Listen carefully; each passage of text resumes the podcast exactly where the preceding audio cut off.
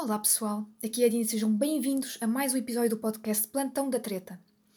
Hoje estarei só eu, neste episódio, a falar sobre rivalidade entre leitores beta, uma sugestão do Vasco F, membro do grupo da Fábrica de Histórias, que nos deu uma pequena série, posso dizer assim, sobre rivalidades. No episódio passado falámos sobre a rivalidade entre escritores no geral, hoje temos a rivalidade uh, entre leitores beta. Primeiro que tudo, para quem não sabe, os leitores beta são aquelas pessoas que vão ler uh, o manuscrito do autor após a autoavaliação uh, do próprio.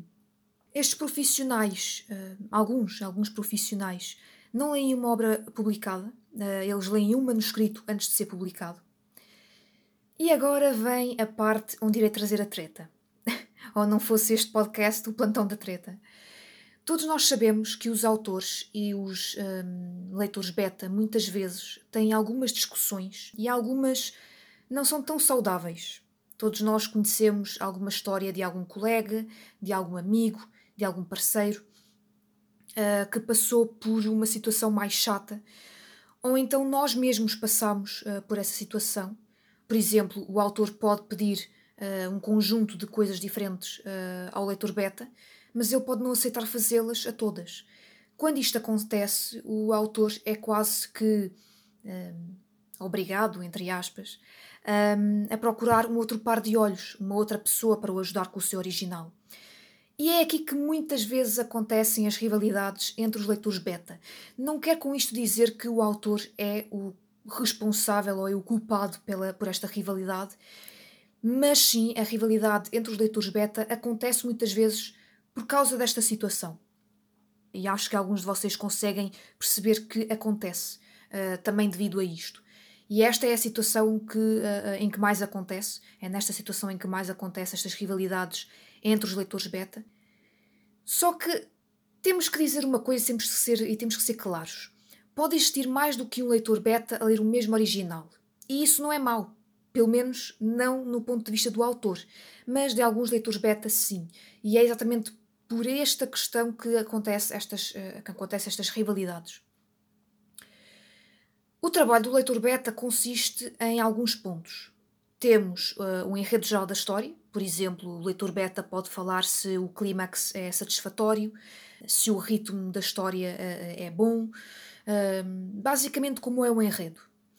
Pode falar sobre a caracterização das personagens, se elas estão bem escritas, se estão de uma forma consistente, Pode falar se há alguma coisa no livro que ficou por dizer, ou se ficou algo estranho. Muitas vezes o próprio autor não percebe e, é, e, e o leitor beta é, é, é, o primeiro, é, primeiro, é o primeiro profissional, é a primeira pessoa que lê a, a obra do autor um, após o autor. Portanto, uh, é o leitor beta que primeiro vê as, as, as irregularidades na história e ele é muito importante enquanto profissional. E depois também temos uh, o leitor beta que também pode uh, dizer se encontrou algum erro ortográfico ou gramatical, uh, porque o autor, obviamente, pode não, não ter visto, não é? E assim com outro par de olhos consegue, consegue perceber. E aqui temos leitores e leitores. Após, após, após esta, esta, esta lista de trabalho que o leitor beta pode fazer, temos leitores e leitores. Temos aqueles que cobram e aqueles que não cobram. Temos aqueles que cobram uma parte do serviço seja a parte dos erros presentes na história. Por exemplo, há, há, há leitores beta que não a procura de erros ortográficos, eles só falam diretamente do enredo e não falam dos erros ortográficos. Muitas vezes eles já não cobram essa parte e já não fazem isso, e precisamente porque não gostam de fazê-lo.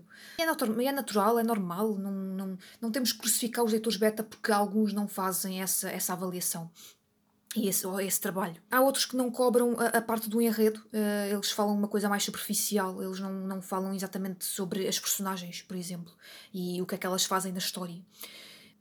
Há outros que não cobram, mas também não fazem certos serviços. Uh, e, ou seja, a questão dos erros ortográficos e gramaticais, há leitores beta que não fazem. E está tudo bem, uh, ou deveria estar tudo bem, porque o tema do episódio fala justamente desta rivalidade, portanto, um, não é tudo bem porque existe esta rivalidade. Enfim, temos, temos vários leitores beta espalhados por aí que têm as suas próprias regras e que fazem as suas próprias regras, e o autor é obrigado a segui-las se, se quiser, obviamente, contratar o, o leitor beta. Claro que o autor não é obrigado a ficar apenas com um leitor beta ou a contratar apenas um leitor beta. Ele pode deixar o seu original bonito um, para depois lançar alguns em algum lugar. Portanto, uh, mas esta é basicamente a primeira coisa que faz existir uma rivalidade uh, um, entre escritores e leitores beta. Um, que é aquela questão de ah, o leitor beta pensa cá para ele que um, ah, o autor tem que, tem que me escolher só a mim, porque eu é que vou mexer na história dele, eu é que vou dar as sugestões, eu é que vou dar as dicas. Mas o autor não é obrigado a ficar apenas com o leitor beta. Uh, e é isto que muita gente se esquece. Eu, eu acho que esta é a primeira questão de existir uma rivalidade entre escritores e leitores beta, mas no mercado temos leitores beta que também rivalizam uh, uh, entre eles. Porque temos exatamente aqueles que cobram, aqueles que não cobram, aqueles que comparam revisões feitas, aqueles que receberam em casa o livro autografado pelo autor como agradecimento. E sim, há alguns que fazem precisamente isto. Há uns que não cobram, mas pedem como agradecimento um, um, um, exemplar físico ou digital do próprio autor com, com um autógrafo. E, e percebem que a sugestão que deram não está lá, mas uma outra que eles não falaram está lá e entendem que o autor os enganou, os enganou entre aspas, um, pedindo ajuda a outro profissional. É, enfim, há uma série de situações em que percebemos que os leitores beta também rivalizam entre si.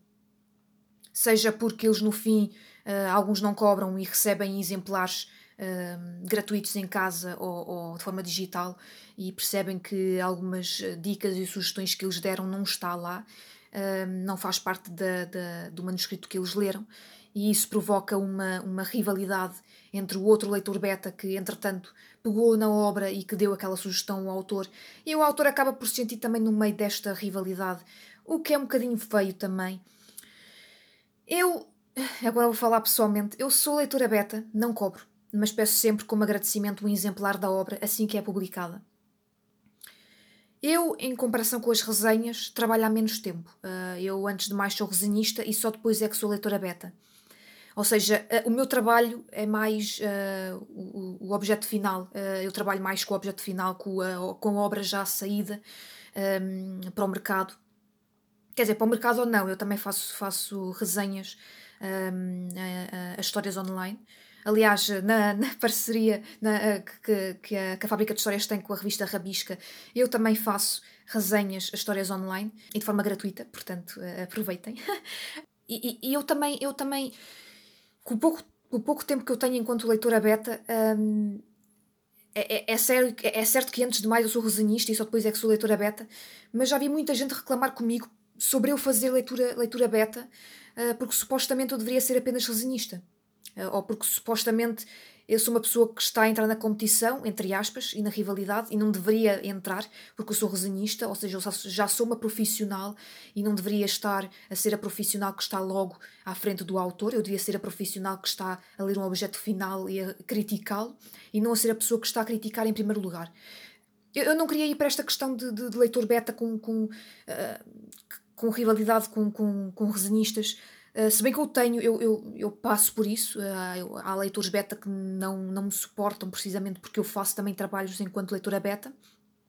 E, e, e essa, essa, essa questão é um bocadinho. Uh, eu, eu passo por algumas rivalidades nos bastidores. Eu, quer dizer, algumas delas estão, estão bem visíveis e, e são visíveis.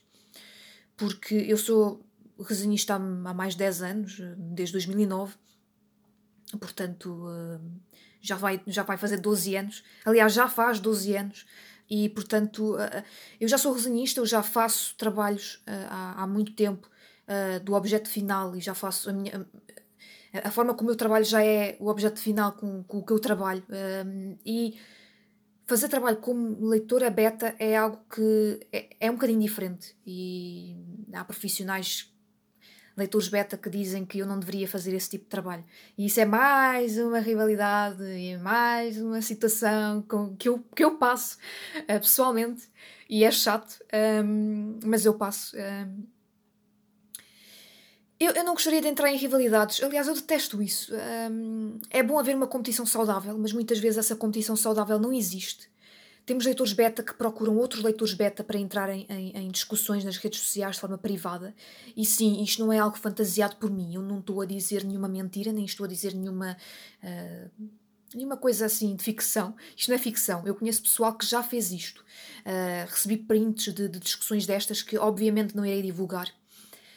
Estas são situações bastante recorrentes onde percebemos que os leitores beta não apenas discutem com o autor sobre a história, como também discutem com os concorrentes. Uh, não sei se é de chamar exatamente este nome concorrentes.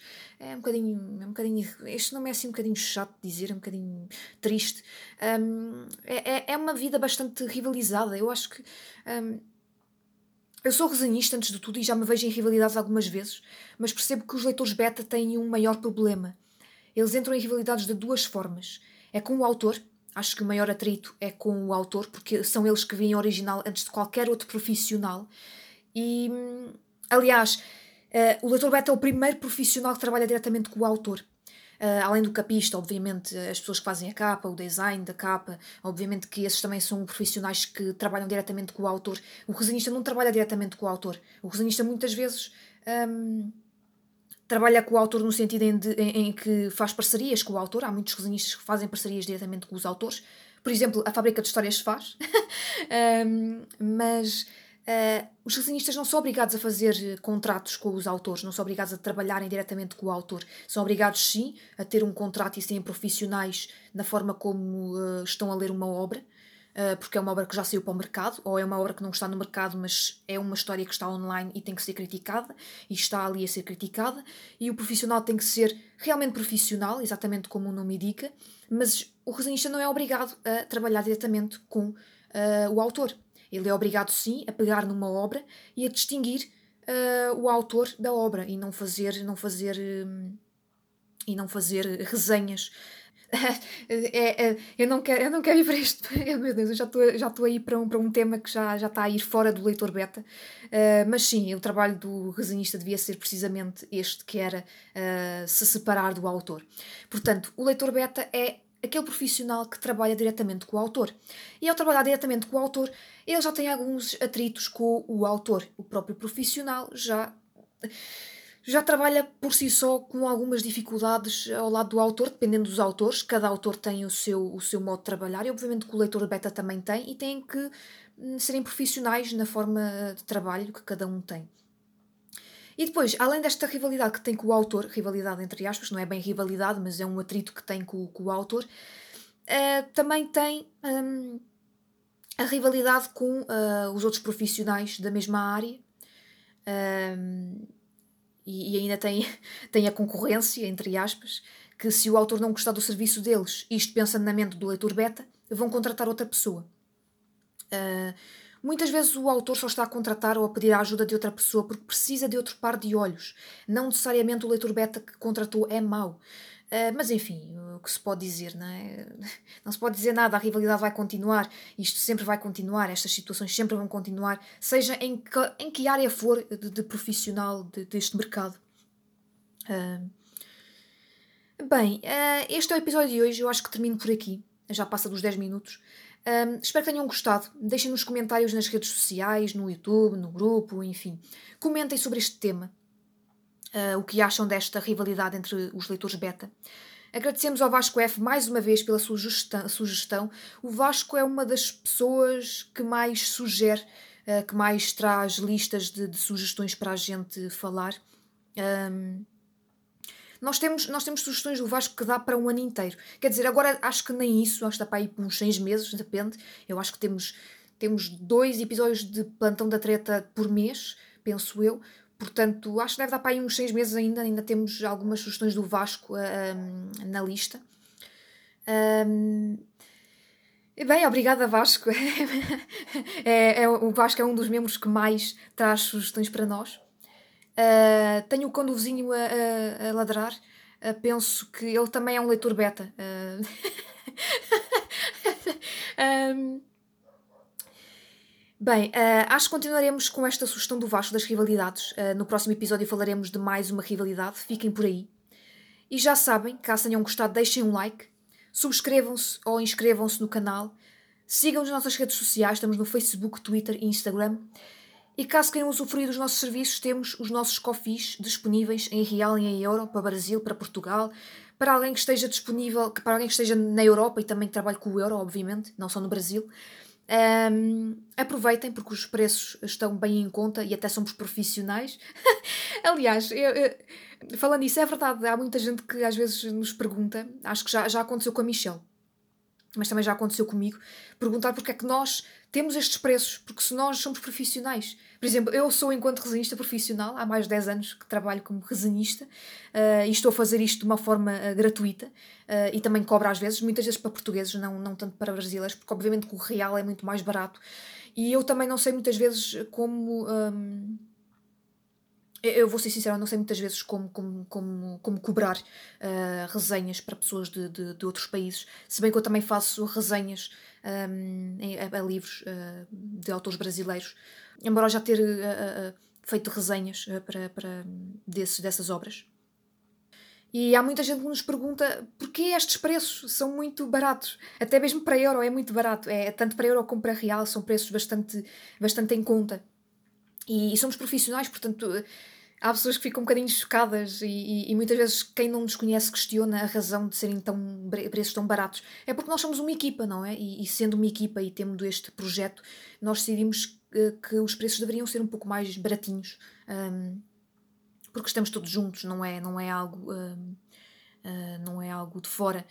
Portanto, uh, é isto, pessoal. Eu acho que vocês deveriam aceitar os nossos, os nossos serviços. Temos os nossos coffees disponíveis em real e em euro. Se quiserem uma divulgação, nós temos divulgação. Fazemos de resenhas, fazemos uh, revisões também. Também somos leitores beta. Uh, portanto, é isto, pessoal.